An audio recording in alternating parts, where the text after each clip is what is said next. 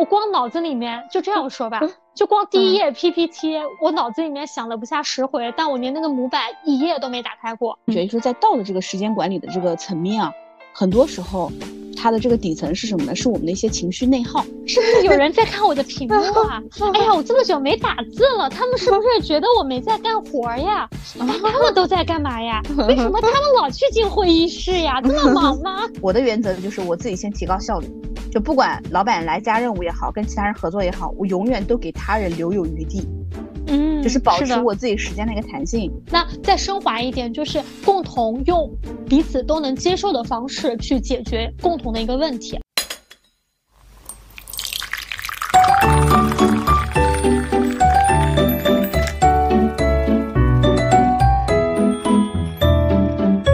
Hello，大家早上好，我是今天喝了一杯普通拿铁的贝尔。Hello，大家早上好，我是今天喝了一杯红龙拿铁的 Sarah。欢迎来到喝杯拿铁，今日美事。那今天应该是我们听到这期节目的话，我们应该已经开始开工了吧？对，应该是第可能我看啊，第四个工作日了。如果按照大家都是按照国家的那个法定正常去上班的话，嗯，已经是第四个工作日了。然后也不知道大家的这个状态如何，对吧？对，我觉得我的状态一定是很炸裂的。呃，我觉得在节目播出的这一期，嗯，我应该当时在为我们的年会忙，因为我们的年会放在年后。我们也是哎，但是我估计我那个时候，我们可能还在一个方案阶段，因为我们要放在三月份。哦，对，三月中旬这样子。对，我们应该就是在我节目播出的第二天。哦，那那你们还年会了？对，那还挺好的。你们现在方案应该差不多都定了吧？差不多，毕竟我们有一个。叫什么总指导？哦，对对对对，总指导，对，是的，一个高效的顾问来做我们这个总指导。嗯，是的，是的。然后效率很高，就差我们自己的节目还没弄呢。好吧，嗯，行呀。对，所以我们就是因为想着是说，我也在想，我年后第一周的这个工作应该也是比较紧的，也是比较可能是任务纷繁复杂。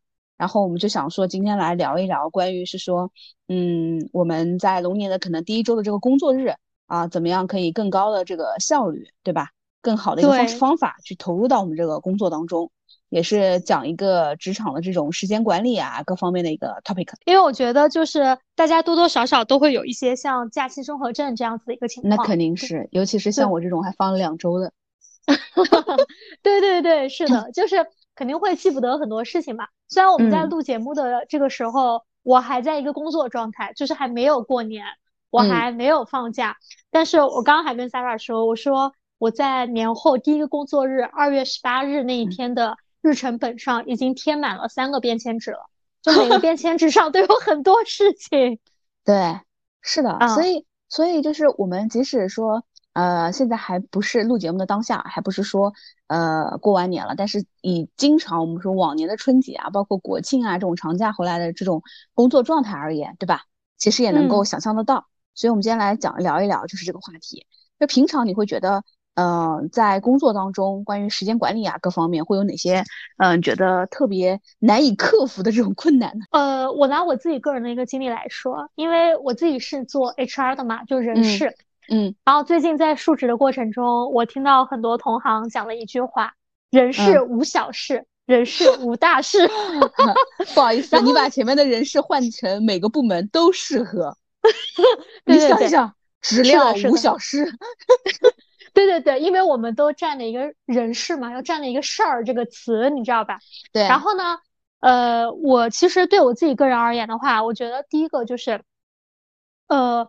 除了我日常需要执行的一些工作以外，嗯，它会有很多临时的沟通，嗯，啊，这个沟通的话，有一些就是，嗯，怎么说呢？你没有办法界定它是否是属于工作的啊。我打个比方，比如说今天哪个部门谁干的不开心了，他可能会找我聊一聊，但这个就是很突然的。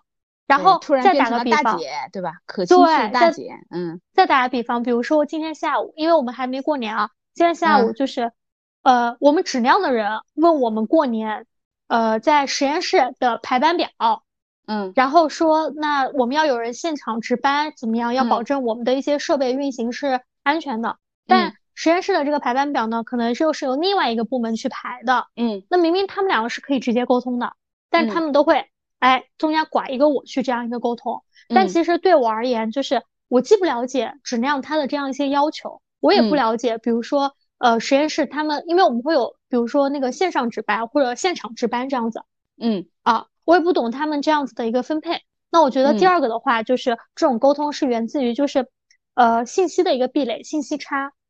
就是有一些信息，它需要，它是需要我去了解的，它不是在我一个呃此刻认知的一个范围内的信息不对称。嗯，对。然后第三个沟通，那就太临时了，因为老板找你嘛。啊，我 我的办公室在我们总我不是我的办公室啊，我的工位在我们总经理办公室的门口，就是真的，他一开门看到的第一个人就是我，所以真的那门一开，这他哪怕出去一下。回来一下，紧张，咯噔一下，对吧？不是，不是紧张，你知道吗？就是我对面的工位是没有人坐的，所以那个椅子经常会被他拉过来。就他突然有一个什么灵感，他就会出来跟你讲一下。然后呢，但是这件事情可能不重要，或者说不是此刻最紧急的。但是你想他找你沟通，你肯定也会沟通的。是啊，对对对。第三个就是像领导们这种，就是啊这种临时的沟通啊。然后我觉得第四类也是职场非常常见的各种各样的会议。嗯，特别是大家线上，比如说现在 book 时间 book calendar 很方便。嗯，你基本上在公司，比如说呃呃，就是一般那个工作的这样一个 A P P 当中或者 O A 当中，能够看到大家的一些空闲时间。嗯，那虽然说啊，大家现在就是都是什么无纸化办公、线上办公之类的，但是我觉得这个有一个不太好的点，也是就是你突然间你不知道就弹出一个消息，比如说你下午几点到几点被约了一个会。哦啊，因为有的人他还不会口头跟你或者私信跟你说一下，他就直接 book 你这个时间。如果你这个时间空的，哎，这个我插一句啊，就是你刚刚说的这个点，就是开会不是 book 时间。我有的时候是这样的，比如说我的飞书的那个 calendar 上，对吧？他们 book 面试也好，或者 one one review 啊这种，有的时候如果我自己这段时间我需要有事儿，对吧？我不想被 book，嗯，我会把它自己先 book 掉。就这样看我那个时间就短，呃，就是是满的啊。啊，明白。哎，对，嗯，对，所以我我觉得一般时间被占用的话就是这几点，对吧？嗯，哎，你刚刚讲这个点，我会觉得我自己时间上的一个挑战啊。那当然就是从以前可能，呃，自己作为比如说职业经理人也好，打工者也好，呃，我们以前的一个工作性质的话，我觉得时间经常就是说事情多不够用啊。就是你根本没办法完成这么多事儿，你只有靠加班。我个人还会觉得，就是我的效率其实已经还可以的了。对，但是它就是那么多事儿，呃，他就会就是事情太多了，然后时间太少了，所以我尽可能的是说把工作在工作日给做完，除非有就是因为我们这工作性质的问题嘛，有一些沟通可能是需要你在周末再跟进的啊。对对，然后我觉得就是呃，成为管理者之后呢，这个时间更不可控了，因为就其实这个更多的可能像你比如说第一个提到的。因为你不知道你的下属今天又会什么问题来找你，是的。而你要知道，就是这种其实跟老板找你又不一样。你的下属找你，其实你要付出的是说，呃，技术和情绪的双辅导。对，是的，对吧？就是嗯，比如说，哎，他把这个 offer 谈砸了，对吧？我心里面还火着呢，是不是？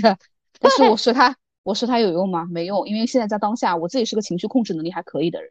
所以，当下对我而言，就是我先把他的这个问题解决，嗯，然后，而且当我们其实遇到，就是第一个前面就是说事情多嘛，第二其实讲的就是很多事情它丰富，就是一起向你涌来的时候，它需要我快速的去明白当下最重要和最紧急的需要我去完成的是什么。对，是的，哎，对你比如说，哎，可能我们会临时遇到很多，哎，这边可能让我谈着 offer。啊，是这个候选人什么什么情况啊？那边说那个客户让候选人那个面试的时间可能有有有需要调整的。然后，然后那边又有什么什么是什么事儿，对吧？然后我自己呢，其实你看，只要是我们就是涉及到说，呃，做业务的，因为自己有 case 啊，然后有客户啊，有下属的管理啊，对吧？然后唯一能够固定下来的，其实就是面试，就是我的 HR 给我排的面试。对，这个是可控的。对，这大概是可控的，也许会被候选人割掉。是，所以一般这种面试，我其实不是很喜欢，就是候选人迟到，啊，因为他会影响我下一个的这个安排。嗯，那当然，以前对我的还有一个困扰就是，呃，我有一个下属，就是比如说，他呢，就是有的时候你你知道的呀，就他找你聊天，他肯定哎，他一说着说着话，他就要跟你可能，比如说他说哎，我就一个问题，我多长时间？因为我太了解他了。比如说他说十五分钟，我说不行，他说那就十分钟，我说好。但有的时候他可能聊着聊着，他就要聊很长时间。就以前我没发现这个问题，但我发现了之后，他每次聊的时候，我一般啊，我都选择站着聊天。啊啊！但他哎，他比如说聊着聊，他坐下来，哎，我说别坐，马上要结束了。就 是这是这是我去控制，因为前面我也遇到这种挑战，但是我会告诉自己是说，呃，就以前我们看过一个关于说时间管理，有一个方面是说关于你是你的，在于你而言，你的时间颗粒度是多少？就以前那时候网上不是流行一篇帖子，那时候就是那个万达王健林。就他一天什么赶三个城市还是什么的，他的时间颗粒度是以多少？十五分钟还是十五分钟？为为一个界的，所以后来我让他们约 meeting 啊约什么，我就说半个小时就是为界，不要一个小时一个小时的约。哦，明白。对，然后沟通的话，大概你有什么事儿，十五分钟就先说完。对对对。这个事儿，而且有的时候我会觉得，我会先让他们，呃，怎么说呢？把要让我看的信息啊，比如说他们要跟我沟通一个候选人的情况，对吧？嗯。我不会让他口述的，因为他口述。他表达我还得要问，就很麻烦。我都会，因为我们有系统嘛，所以基本上候选人沟通情况，我会他们在系统里面记录清楚。如果他们要跟我沟通那个候选人情况，他们会先把那个编号发给我，我先看一下，然后我们俩再来沟通。这个就是就是你刚刚讲的，就是就是避免我们在信息不对称的情况下去沟通。而且他说一个，我还会下一个主观的判断，其实对于他而言也不公平。嗯，是的，这个就是我现在可能遇到的一些关于这个时间管理上这个痛点嘛。哦，明白，是的。然后你刚刚在讲那个多重的时候，就是在你刚刚讲的那一刹，我还叫什么呢？出了一下神，你知道吗？晃了一下神。为什么呢？就是我手机上在收到我同事跟我讲说，我们那个薪酬系统升级了，就是我刚刚跟你讲的那个事儿，他没处理好，这个会影响着，比如说我们二月份发工资，你知道吗？然后我的邮件开始滴滴我，让我去那个回复，就是我刚刚跟你讲的另一个口径的人。给我发了我们的一个什么回款政策之类的，就是我在想，首先，因为我们录节目应该是在过年前的两天，对吧？嗯，对，差不多。首先，今天是过年前两天的晚上，现在是七点四十，怎么有这么多事情？对啊，我就说，我今天休假不是还在家处理了好几件事儿吧？对，并且我手机还开了。免打扰，就是他如果不是频繁给我发微信什么的话，我是还收不到提示的。对啊，嗯，是不是？所以，所以，嗯，我们想说今天聊这个话题的话，我自己呃会有一些维度嘛，我们可以去聊。我自己会觉得就是说，嗯，我在讲一些问题的时候，会有一些关于呃管理上面的一些道法术嘛。我的感觉啊，我的感觉就是在道的这个时间管理的这个层面啊，很多时候它的这个底层是什么呢？是我们的一些情绪内耗。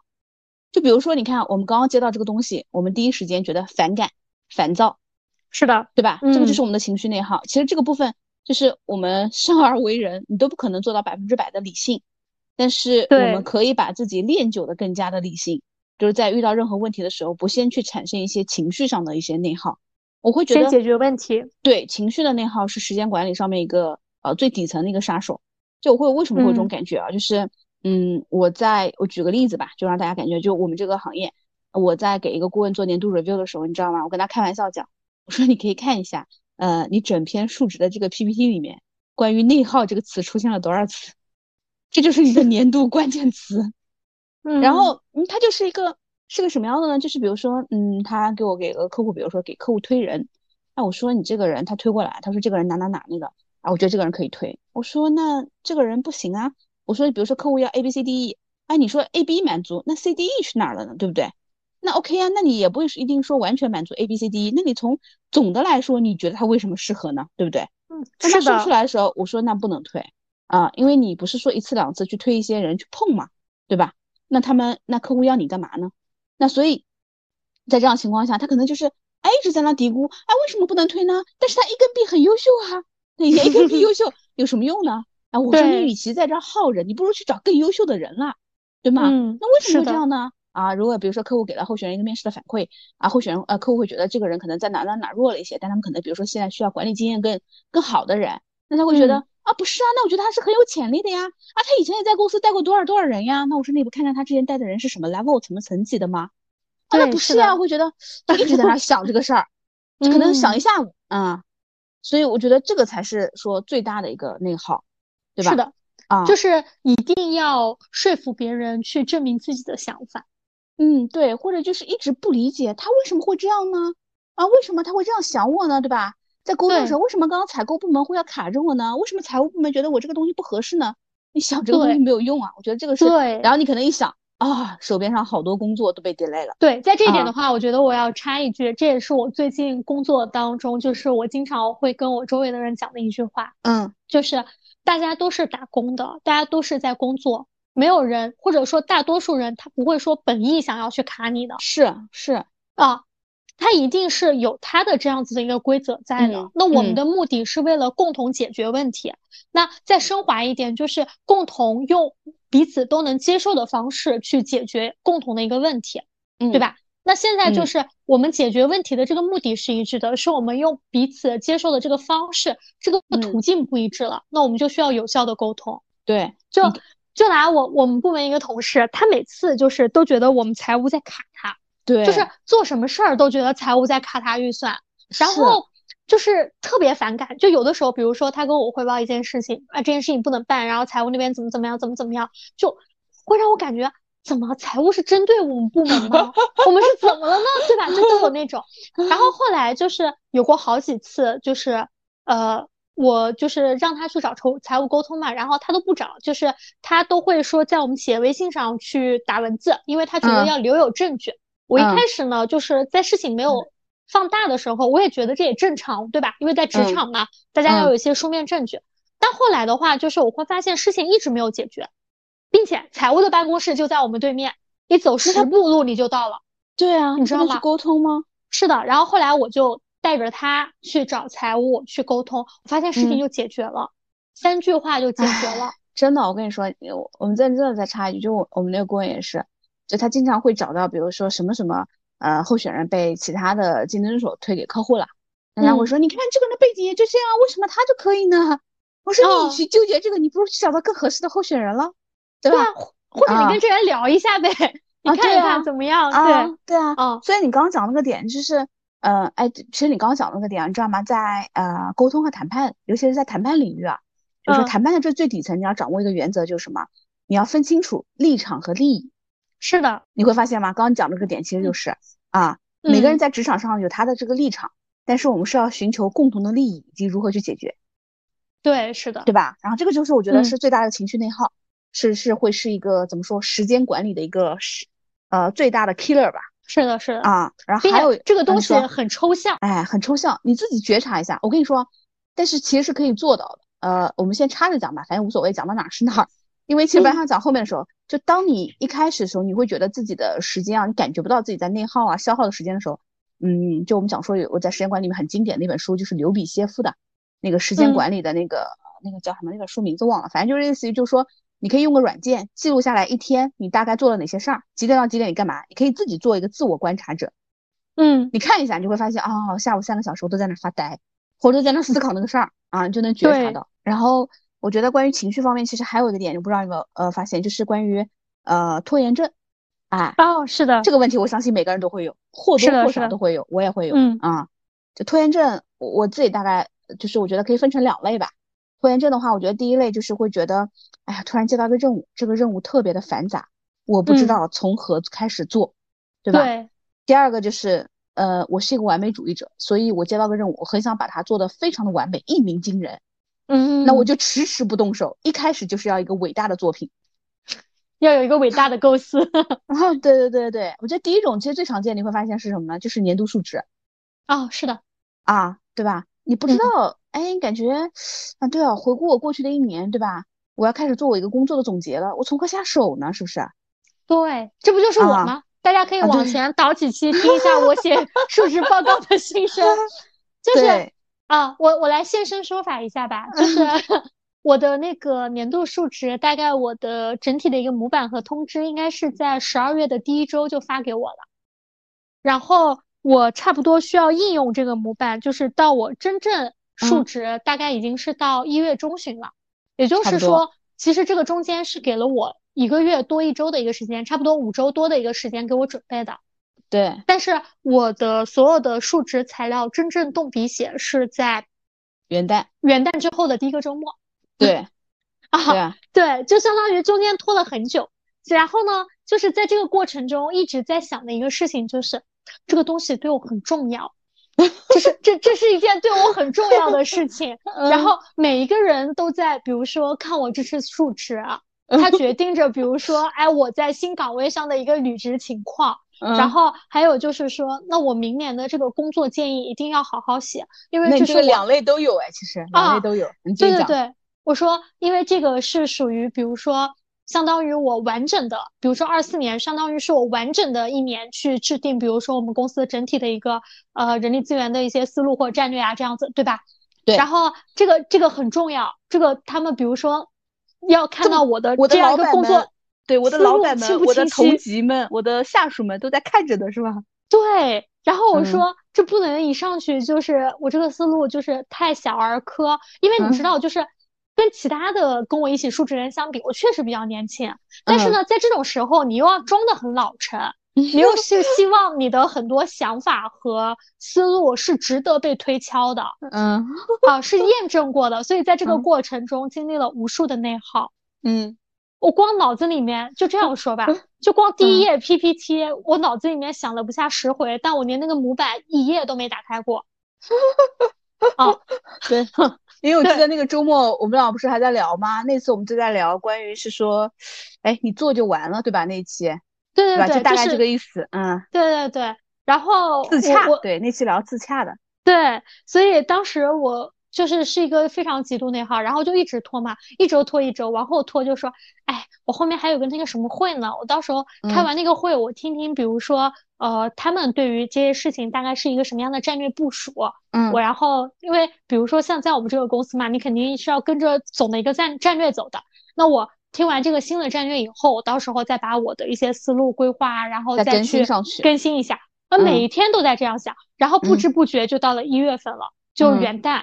然后我还把电脑背回来，然后还带了一些材料回来。就当时就像那个叫什么呢？读书的时候把作业都带回家的学生，嗯，就想着说，哎，我这元旦 啊，跟朋友跨年，但我朋友呢，他还要上班，那我就在他公司附近的一个咖啡店，我可以先坐一会儿，然后呢，晚上跟他跨年，第二天再干嘛干嘛，想的特别好。然后元旦三天电脑都没开，嗯，对啊，嗯。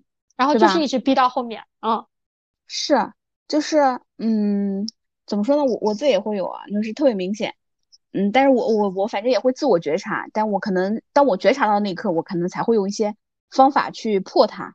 你比如说，关于可能贝尔讲说年度数值，关于这个不知道从何写嘛，我要一下子一鸣惊人，对吧？这么多眼睛看着我呢，嗯，就一跟二都有，我也会。我我的点是什么呢？我要给他们写这个年度数值的模板，然后你知道吧？这个啊，我当然我也可以，就是懒一点，就是我把去年拿出来抄一抄，改一改就行了。嗯，然后呢，我前面在想，哎，这个东西今年到底跟去年有什么不一样？我要从哪些维度上去大家去想，在具体的这个落地方面，就是他们怎么样写才能够引入到他们的思考呢？就这些点其实也是一样，就是尤其是就一摊开，我要画一张大的图，我不知道从什么地方开始画，嗯，有这种感觉吧？对吧？然后或者有的时候我写的写东西也是，就是我会觉得啊，这个整篇文章怎么构思，怎么写。然后后来发现啊，就是关于说，哎，如果你任务繁杂，就是不知道从何开始写的话，呃，要么就是你感觉到第一步。其实我还有一种关于这种写年度计划、啊写东西啊，你就是就像刚刚贝尔讲便利贴也好，你可以先用便利贴，或者甚至于就是呃，你先在一张纸上，你想到什么写什么。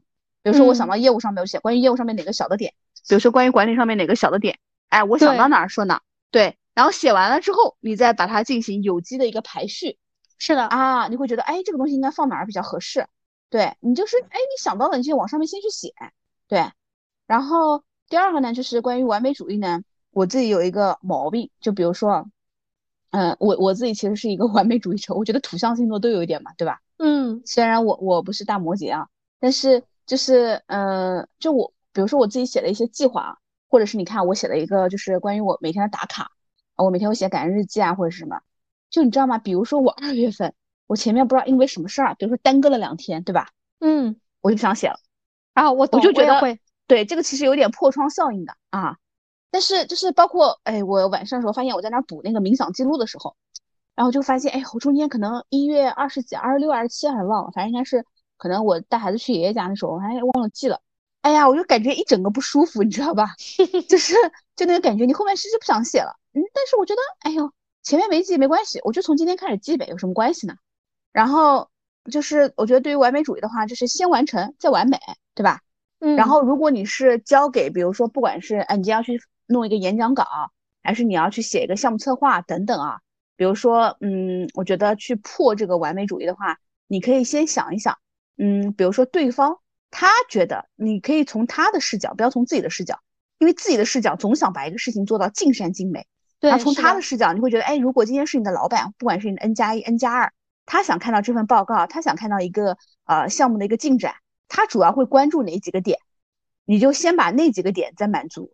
就比如说今天可能你收到一个命题作文，是让你画一个国画的话，是画一朵花还是画一棵树，对吧？嗯，哎，你先画了再说，你管它是牡丹还是玫瑰呢？然后再慢慢去雕琢细节，你不要上来想着我把每一片叶子怎么画的完美。对，其实你刚刚讲了关于那个，比如说一个是繁杂的任务，还有一个是完美主义这一块儿，我觉得我也有一些小的想法。嗯，就是呃，首先是关于这种就是繁杂的任务的话，嗯，我我拿我自己最近举例，因为我要修订很多制度，包括内控手册什么的，所以会有很多表格和模板。你要真正排解下来的话，我那天梳理了一下。我在三月一号之前，我可能要交三十几份作业，就是不管是制度、表格什么的，我我那天列了一下，大概有三十几份。然后呢，我觉得就是由繁到简的第一步，相对于这类的一些文本类，或者说它是一个长期的一个工作，起码对现在的我来说啊，一个月的一个周期，我觉得第一个你要把所有的这样子的一些模板下载下来，嗯，然后做好分类，嗯。啊，然后这个时候的话呢，你可以采取，比如说 Sarah 刚刚提到的便签，或者说你自己列一个你的一个时间表格。嗯，啊，因为比如说我自己列了一下时间表格，呃，制度类的，然后比如说一到十，对吧？然后分别是什么？那这样子的话，我把他们每个文件夹或者每个文档它的标题我都写好了。嗯，那这样子的话，我在后面工作中的话，其实我可以一行一行看的。嗯。明白，这个我觉得就是，当你把所有东西就是都下载下来分好类的时候，你就已经完成了一大步了，并且呃，有的时候啊，我会觉得在我下载分类的这个过程中是一件很治愈的过程，就是它会让我一开始，比如说我最近啊，很多人都给我发邮件，每一个口径都要，比如说什么二月十八号啊，什么二月二十三号，还有一个三月一 号，都是这些节点，我就会觉得很烦。但是当我去把每每个口径的一些邮件，它所需要的东西我下载下来，然后我又把这些任务自己分解到我的表格里面的时候，我会觉得，哦，那我好像理清楚了，我在三月一号之前我是可以完成这么多的。对，对，其这个是一个，是你先说完啊。然后第二个的话就是关于完美主义，那我其实我是有一个习惯的，就是在每年年末的时候。呃，我会提前，特别是在过年前两周，我会把我们第二年可能会需要被人事审计的一些材料整理出来。嗯，这个就是我非常完美主义的一个现象，就是我会觉得，哎，你们怎么其他公司一说要来审计了，现场补材料啊？那我们都提前准备好了，对吧？那他们来了，就是需要什么材料，我都这个文件夹那个文件夹的，我都已经给他备好了。嗯，然后呢，因为今年我们又提了一些新的要求和一些新的模板。我可能要把一些一些模板去改了，或者怎么样的，所以我今天当时我在设计，比如说，呃，就是我自己在设计我自己表格的时候呢，我当时心里面是这样想的，嗯。嗯，那他们如果比如说要查要查我们二三年引进了一些人，包括他的一些什么档案啊之类的，我在我的这个花名册里面，我可以设置链接。比如说链接到我硬盘里面这个人的一个文档，嗯，那如果背景调查，我点一下这个，我就可以直接链接到它的背景调查，嗯，就是相当于是我自己设置的一个小的一个台账，但是它是有超链接功能的，你知道吧？嗯，然后我在实行的过程中，我会觉得很麻烦，嗯，就是其实我是把这些东西都分在了每个人的那个他自己的一个文档里面，但是我可能想要做一个汇总的这个表。然后我就会觉得，我越分越细分，就是最后我本来这个表可能只有十列，只准备了十项材料，在分解的过程中，我发现，嗯，这个我也要准备一下，嗯，那个我也要准备一下，然后就变成了二十列，然后你就会知道，就是当一个 Excel 表里面它设置了，比如说很多的文件和链接之后，这个表会变得很大，那就很容易出 bug，很容易卡机啊。对。对，然后在这个时候的话呢，我就，然后后来我就把我之，我后来又重新建了一个表，就是，嗯呃，我就大概看了一下过往我们人事审计的这个要点，我就可以把他们。一般审计会出现的几个要点去链接了一下，然后其他的我还是放在他们原来的这样一个文件夹里。就是啊，对，就是如果他们要再需要的话，那我到时候我也可以线上给你找到啊。但是我没有必要说把一个很简单的事情弄得越来越复杂，因为当那个表它从十列增加到二十列，就是从十个减项到二十个减项的时候，我已经不想做那个表了。明白啊，对。所以我觉得就大概会是这样一个情况，但是你讲的这个第二个，说实话，我觉得那是因为你擅长，我不擅长。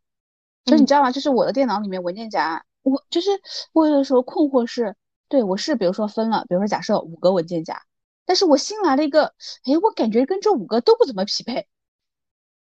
这个是我最近强迫我自己编的事儿，嗯，就是我在做员工沟通的时候，我今年特别是在。十一月份之后，我在做月度一些员工沟通的时候，嗯，我会问每一个人他们资料整理的习惯，因为你知道吗？我会跟你很像，我有很多乱七八糟、杂之类的这样一文件夹，就是我一旦不知道这些东西怎么放了，我就杂，然后不好意思，我 都没有这些东西，我全部都在什么下载那一列 啊，对。就我都会在这里面，然后我问了很多人，甚至我问了我们的文件管理员，嗯，我说你我们公司层面的文件一般是怎么分类的？嗯，然后我去问了他们，然后呢，就是后来还是按照大类去分，就是整体的一个几个大类，然后去分，然后在大类里面去拆解。然后呢，我觉得通常的一个维度啊，比如说像对于我人事而言，我是以呃一个通用类，还有一个年度类，嗯。大概这两个维度，通用类的话，就是比如说我的一些 SOP，我的一些制度，我的一些什么的，这个是不会变的。嗯，然后其他的话，我就是一个年度类。明白啊。但我跟你说，我就是这个东西我不会弄，但是我自己的一些就是呃软件类的，对吧？我都整理的就是很清晰。那可我想要那个，对，就是感觉文件夹那个。然后我再补充一个，你刚刚讲那个点。就关于是说前面那个就下载下来，然后把它给分类嘛，需要的模板啊，包括 deadline 时间啊，对吧？然后我就会想到，其实有的时候我们情绪内耗啊，或者拖延症啊，有的时候是出自于恐惧，是你对于未知的恐惧。你会发现吗？就我不知道这个事情该怎么弄，就我不知道这个事情到最后它会变成什么样。所以当我们面临到一些恐惧的时候，其实我会觉得第一步永远都是你先写下来，就是你现在遇到了什么问题，你需要完成的事儿是什么。就是当你能够清晰可见这个任务的时候，你就会觉得，哦，它不过如此。当你不可见的时候，你就会觉得它就是一团毛线，一直在我脑子里缠绕、盘绕、旋转，嗯，对吧？然后你写下来之后，你就感觉，哦，原来啊，这个是这样的，那个是放在圆圈里的，这个是放在方框里的。然后你慢慢的再进行分类，就会感觉，哎，很清晰了。对，是的，并且我觉得这个过程真的很治愈。对。就像比如说我写，就我其实想到刚刚说写那个模板也好，写那个公司述职的这个模板，然后包括我自己写，就是在我的软件里面写我二零二四年年计划的这个模板，我一上来就觉得我要弄个九宫格，然后 这九宫格到底填什么啊？然后就觉得，其实我在想，干嘛弄个九宫格呢？以及你想到，你还不如就是说你想到哪个模块，你觉得生活中有哪些模块对我来说是比较重要的，我先把它填上去再说。嗯，是的啊，对。所以刚刚其实我跟贝尔聊的就是一个我们比较大的一个话题，就是关于啊内耗啊、拖延症啊，反正都是有一些底层的情绪而引起了一大块的任务不想去干，对吧？对，是的啊。然后我们还有一些关于时间管理上的一些挑战，是来自于一些小的事儿啊，比如说，哎，今天我工作这周的我的工作都安排的好好的，比如说贝尔说啊，我你看我述职完成之后，我感觉我年前一两个礼拜我都可以叫什么干一些 躺轻松一下，对，摸个鱼躺平一下。但是突然就多了，呵呵，没想到的人生，对吧？变成了可能，可能就像比开年还要忙的年前。就怎怎么说呢？我跟他们说，我说，呃，永远都不要说我现在要烦死了，因为可能下一秒 我更想死。对，所以有的时候我们其实也会，不管是说呃每月的一些计划，或者每周，或者甚至于当天你有什么事儿，就突然临时被一些加塞了一些任务啊，临时收到了，老板说，哎啊贝尔你过来一下，有个事儿，这个事儿你去处理一下，对吧？然后或者是哎突然坐在那儿好好的一封邮件过来了啊，大家在比如说晚上十七点钟之前要交，嗯，对吧？所以一般遇到这种，其实也是会是我们职场人一个比较大的一个时间管理的一个挑战。明白。你一般遇到这种情况会怎么做呢？呃，首先第一个的话，如果碰到一些临时加塞的任务，哎，为什么刚刚讲话卡壳了呢？是因为又收到了一个信息，又关于奖金有关的。我今天奖金刚刚批复交上去。对，其实我们在录这期节目的时候，也遇到了时间管理极大的挑战。我们前面还中断了一下，因为我的那个顾问给我打电话过来说那个候选人谈 offer 的情况。对，对，这就属于紧急事情。是的，然后呃，一般遇到像比如说临时被加塞的一个情况，特别是临时跟我说的，我一定会记录下来，记在我的本子上。然后有的时候，我现在一般日常用的两个工具，第一个是我的一个日程本，嗯，就是我每天会翻的。第二个的话是我在企业微信里面设置了我自己的一个代办事项。嗯哦，这个代办事项的话呢，我没有设，就它不是按天来设的，嗯，就是我这一个阶段所有的代办事项，明白。比如说啊，对，就是我能够一旦进入到我的工作状态，我都可以看到的。然后这个是一个，就是一定要让我自自己知道我有哪些事情可以做。嗯，然后当我临时被加塞的时候，记录下来。第二步，我就会想这些事情我可以分给谁做。啊啊，对，就是因为我一开始啊，我。呃，比如说我会遇到很多加塞的时候，我会觉得压力很大，是因为我觉得这件事情通知到我，我就是责任人，明白？他得我让我亲手做，对。但是后来我慢慢发现，其实不是的，就是我是可以作为一个安排者，我也把这件事情去安排下去的。嗯，你是一个中转站。对，我可以去呃，比如说灵活的去运运用一些我现有的资源。嗯啊，对。比如说，哎，就比如说像我前段时间，我当时要写什么反思材料的时候，嗯，就是我当时也会觉得压力很大。但是比如说，哎，我跟你们聊完了，可能我不是安排，比如说你们做完，安排朋友分享的，但是我听到了很多思路，我问了很多，比如说一些擅长的人之后，你会觉得这件事情很简单，嗯，哎，对，又或者是遇到一些情况，然后我比如说可以跟我的团队一起去协作，嗯，但是呢，一般如果像遇到一些。呃，我是责任人这样子的一个情况，需要我安排的话，我一定会给到，比如说需要协助我的人非常清晰的一个指令。嗯，啊，就是比如说，是的，我觉得这个很重要。嗯，对，我会把这个任务去做一个拆解，然后去给到他们，这样子的话，能够保证他完成是在我可控制的范围内的。对，啊，这个这个，但这一点的话是，呃，就是怎么说呢？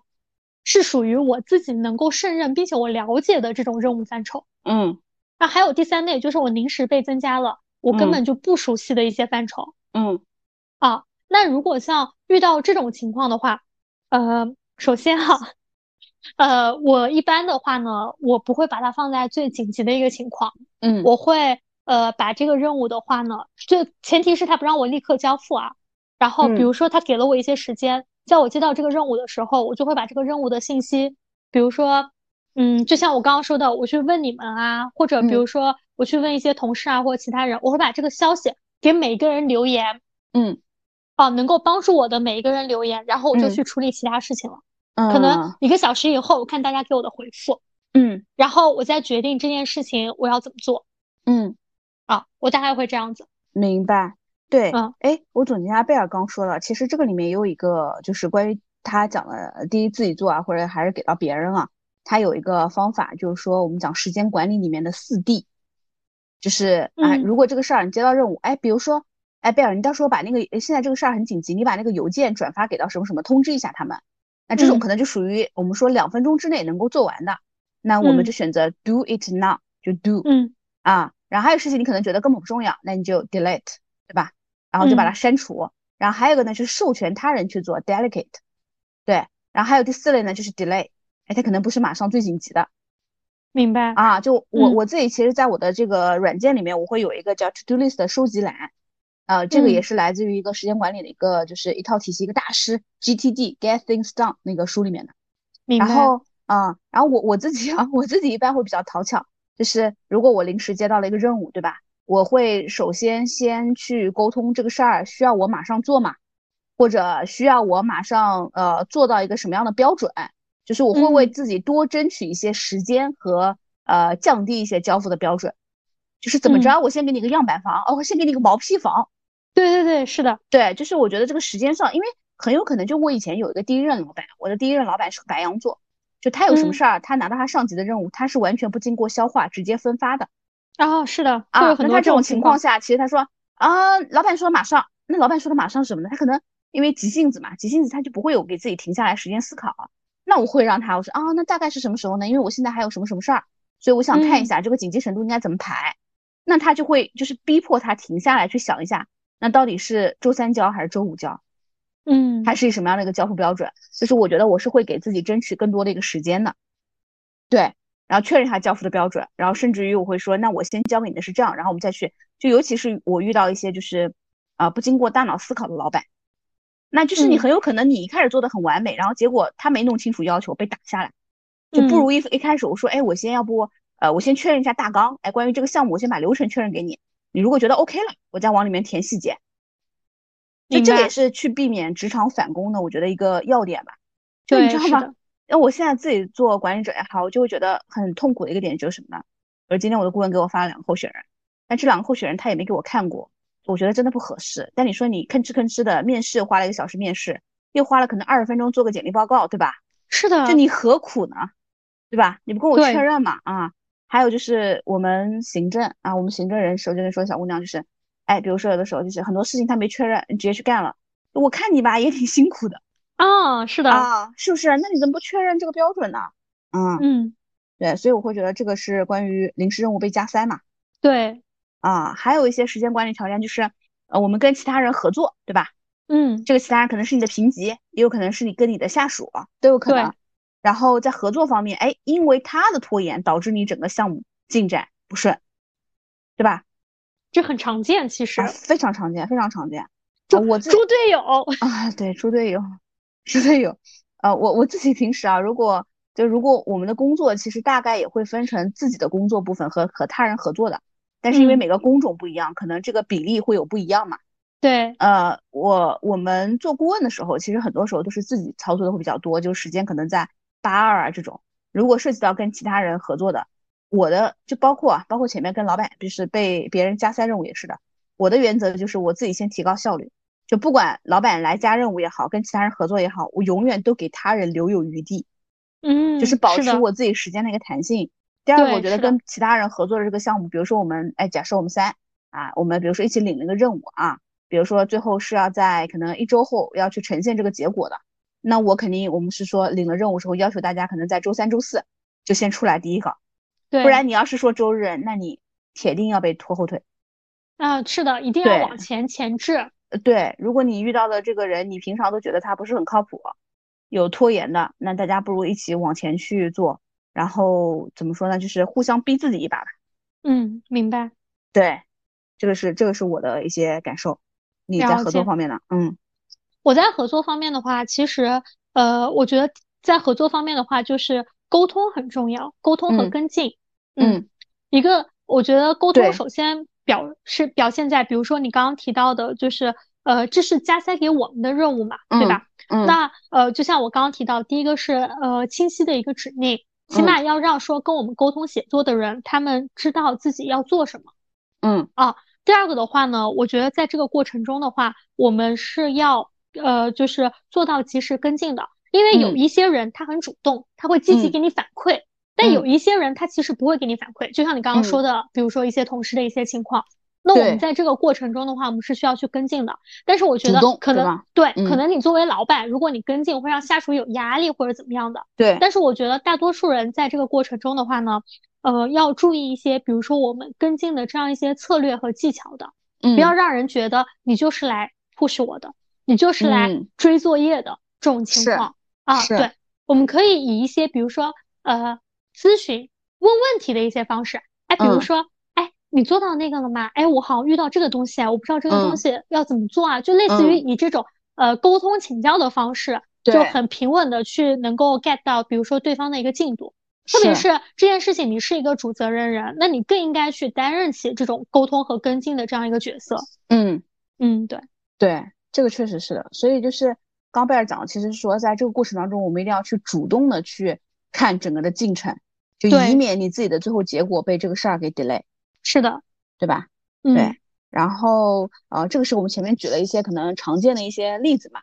对啊，然后最后我们也想跟大家就是分享一下关于比如说。你觉得在时间管理上面，你有什么小的 tips 啊，或者小的一些方法啊？哎，觉得一些呃，不能说独特的方法吧，就你用起来比较好用的一些东西，可以跟大家分享的。其实我看了你写的提纲啊，我当时在想这些东西的时候，我就写了一句话，就是呃，我只想到一句话，呃，就是把自己从事情中抽离出来。嗯，就当我一般遇到一些很烦怎么样的一个事情的时候，特别是如果我是在一个。办公室的环境当中的时候，嗯，我就会。所以这个哦，这个提纲是你加上去的。我还在想，哎，我怎么提纲上有这么一句话？对，这句话就是你下午跟我说，哎，我写了一些提纲，我去看一下。然后我看了半天，因为一开始没懂你的逻辑，我说这是个什么意思？然后我一看这标题，我说我就写了一句话，把自己从事情中抽离出来。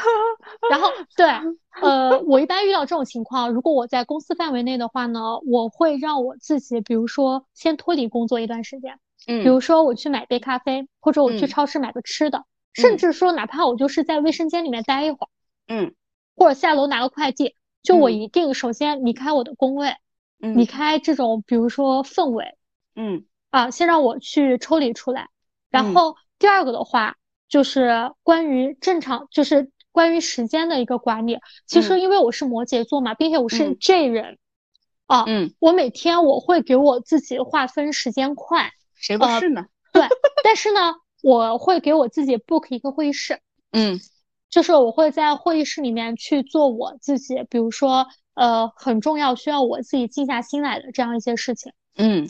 啊，然后呃，就是先把自己划分时间块，然后第二个的话呢，就是面对一些可能临时来找我，或者说呃，比如说一些突发的一些事情的话，当然这个可能不是我领导的一些情况啊，嗯，我会告诉他们，我说，比如说可不可以等我十分钟，就是我大概预估我手上的事情可能十分钟做完，那比如说现在是比如说八点三十四嘛，对吧？嗯，然后我会跟大家讲，我说我八点四十去找你，可不可以？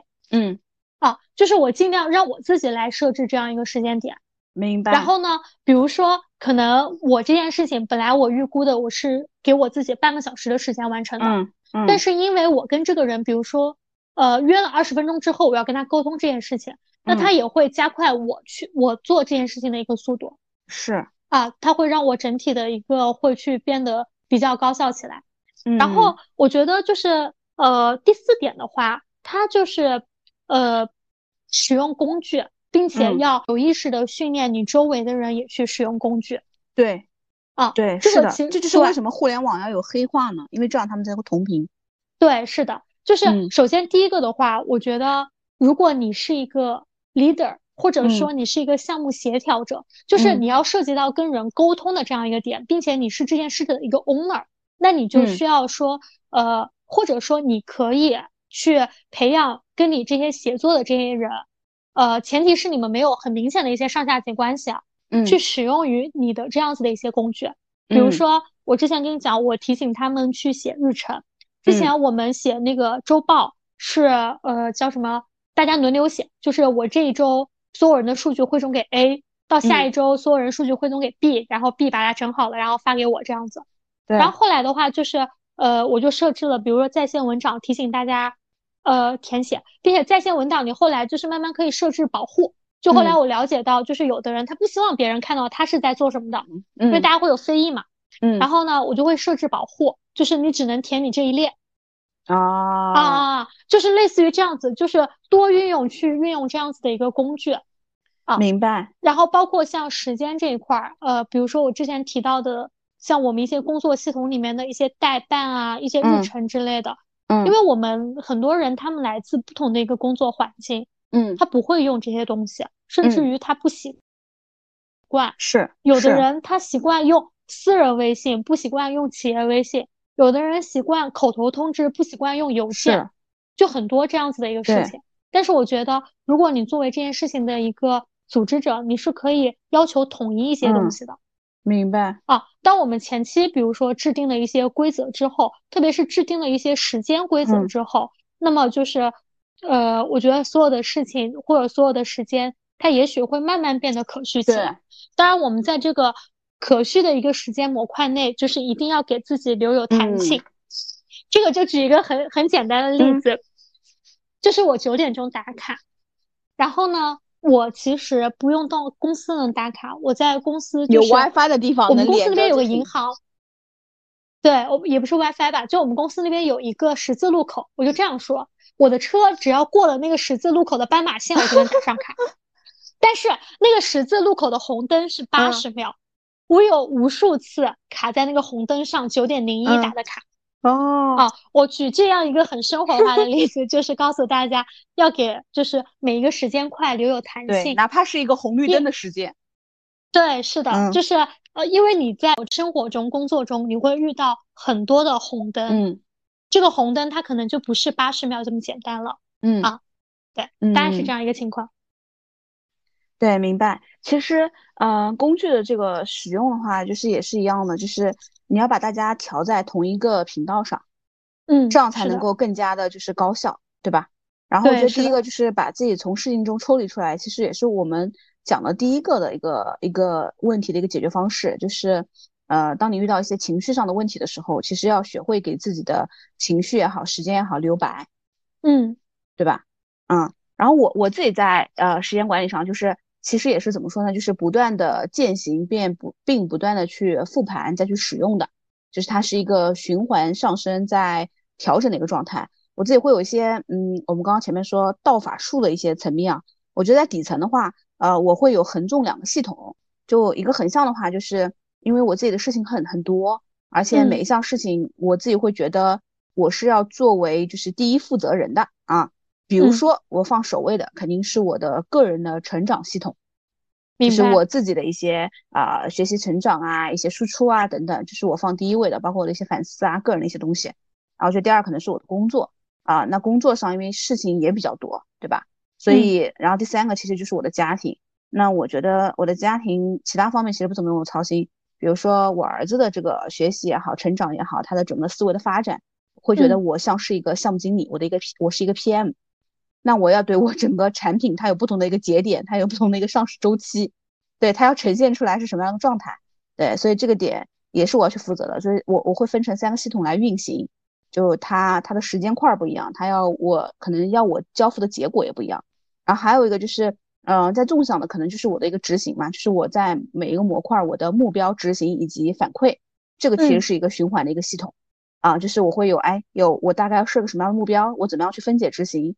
然后到哪个节点，我应该检查，哎，哪些东西可能跟目标会有不一样的地方等等。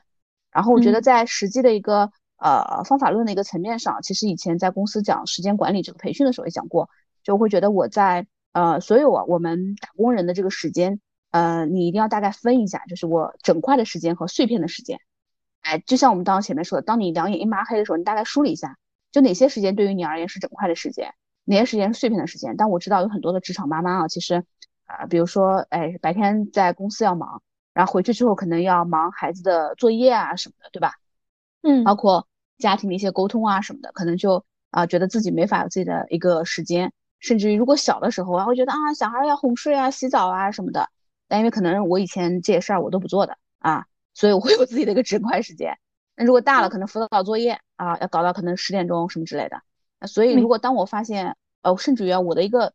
晚上啊，其实有的时候我也不太会有自己的整块时间，因为我们经常会有一些电话，对吧？不管是你的下属找你的客户找你的候选人找你啊，所以晚上时间其实有的时候我不太敢保证，所以呃，我基本上可能会留给自己，比如整块的时间可能就是早上，对，然后碎片的时间就非常多了，其实每个人都不一样，包括通勤的时间啊，对吧？等车啊、地铁啊、打车啊，可能都算碎片时间，看每个人怎么定义，对吧？嗯。然后如果我平时在工作当中的话，嗯，我自己不喜欢太分散的沟通，就像刚刚贝尔举的有一个例子啊，我印象蛮深刻的，就是我其实也不太喜欢被别人打断，就是在时间管理里面，我们的注意力是非常重要的，就一旦你的注意力转移了之后，你需要花很大的劲再把它迁移到目前的这个项目上。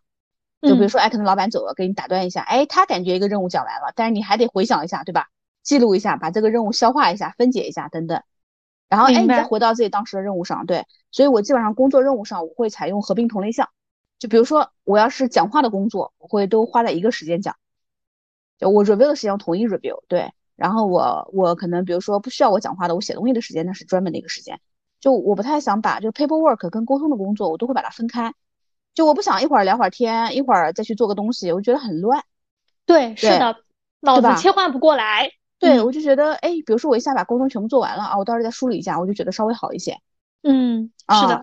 然后还有就是，我觉得永远把时间留给你觉得重要不紧急的事儿吧，就是一定要是非常重要的事儿。嗯，我在我自己的可能呃，就是自己的一个习惯当中吧，我觉得有些哪些事儿比较重要，比如说我每天的一个输入输出啊，嗯，对，我觉得比较重要，因为这个好像哎，就我可能真的有这样一个习惯，就我真的很想自己有一个习惯是什么呢？能够把运动当成每天的 routine，就好像我今天没动一下就难受，嗯，但是还没有。但是我觉得每天阅读可能每天阅读它就是我的一个可能日常习惯吧。对对对，就是我有的时候可能一打开手机，我不会不太会刷朋友圈。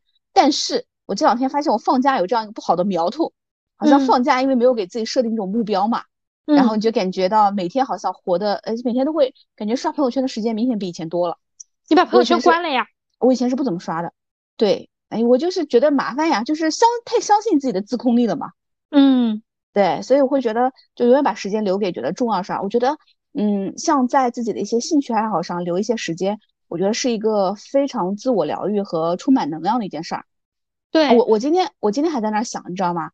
我在想，哎，我到底喜欢的事儿有哪些？也许我不擅长，比如说唱歌啊，比如说阅读，然后还比如说画画啊。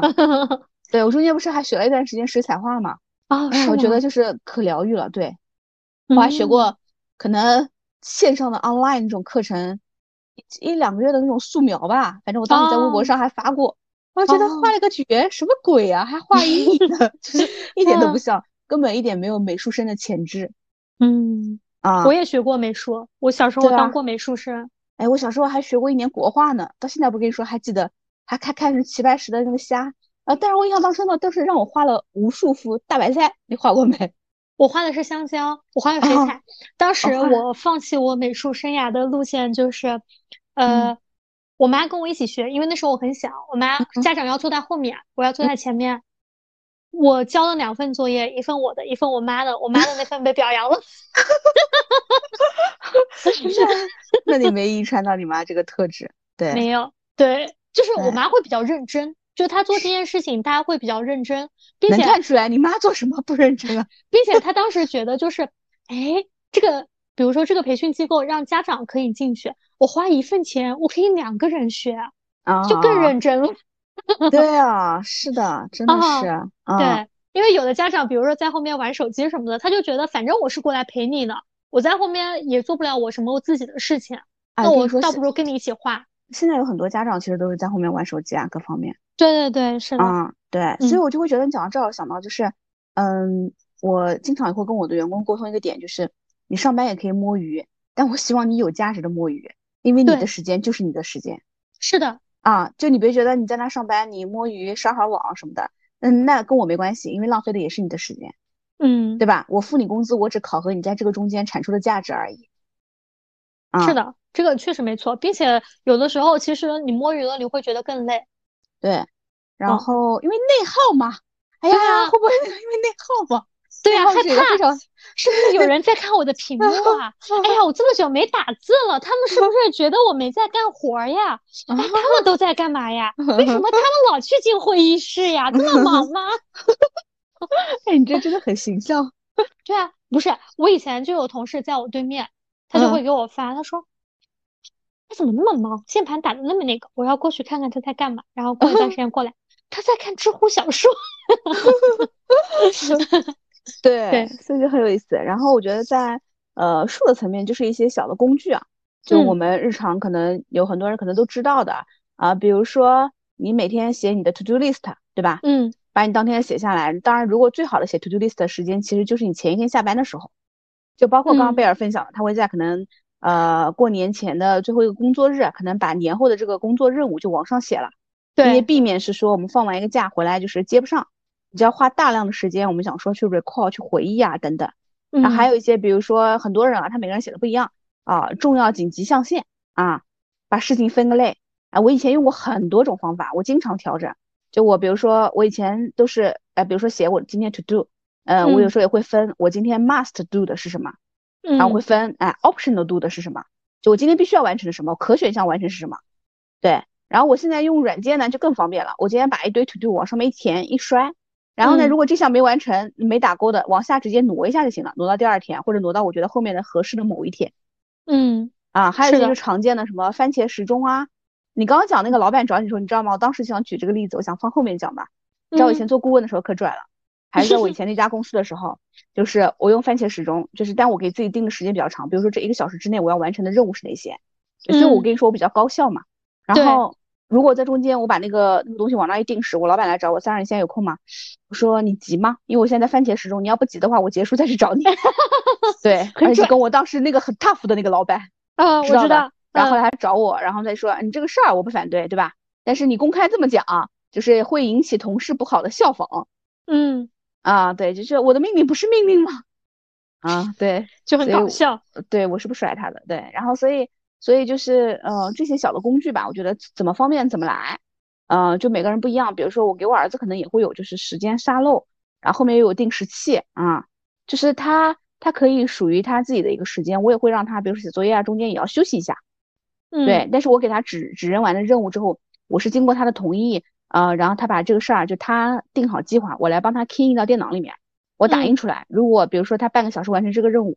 他完成了，我不会给他加临时的任务，因为他赢得的时间就是他的，这样他就不会拖延。对，这个很好。我觉得其实你在亲子教育方面是很值得一提的。我觉得我们后面可以聊一下关于这一点。那我跟你聊什么呢？不是啊，我可以讲我怎么教育我弟弟妹妹啊。啊，他们是可以。对对对，因为我们家小孩其实都还挺喜欢我的，并且我弟弟妹妹他们相当于小我快二十岁。对，嗯，对。是的，你要是活在古代，可能对吧，也能做妈了，也能有这么大的孩子了，应该是。我来说一个小插曲，就是因为我昨天跟你讲，哦，就我今天跟你讲，我弟弟妹妹明天要过来嘛，然后我要带他们出去玩儿。然后呢，我当时跟我妈讲的就是，你把他们放到我公司那儿，然后我就带他们出去玩就好了。因为我这么大年纪了，我弟弟妹妹上四年级了嘛，对吧？嗯，也十二岁了吧，应该差不多啊。什么呀？十岁？啊，十岁多啊，那差不多。对。然后呢，就是你比如说我带他们，我觉得没问题了。他们还有那个手表，小天才手表，对吧？又又在我家附近，他们不放心，我们家长辈们不放心我带他们俩。我说天呐，你们平时催婚催生的，我现在带两个十多岁的小孩，你们不放心，你们就放心我带我自己的小 孩吗？对不对？嗯 嗯，所以我就觉得反正也挺有意思的。然后。嗯，这个就是可能我们今天想跟大家聊的这个话题嘛。我们由这个时间管理这个话题切入，然后呃，希望就是说给大家带来一些灵感，然后年后可以有一个更好的一个工作状态，啊，更高效的投入到工作当中去。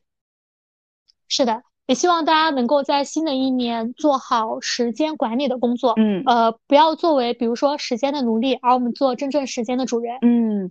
哎，对你讲到这儿，我突然想补充最后一句话。其实我们做时间管理的这个怎么说呢？目的吧，我觉得最重要的是，呃，其实是那当然是让自己的情绪更平和啊。当然，在结果上，我们是希望自己的每一分每一秒都更加值钱。对，是的，对吧？嗯嗯，好的，那今天节目就到这里啦。然后谢谢大家的收听啊。有什么时间管理的一些小方法，也欢迎在评论区跟我们讨论，或者任何其他想聊的一些 topic。也欢迎给我们一些想法的一个支持建议。对，在最后的最后，再次祝大家开工大吉，拜拜，拜拜。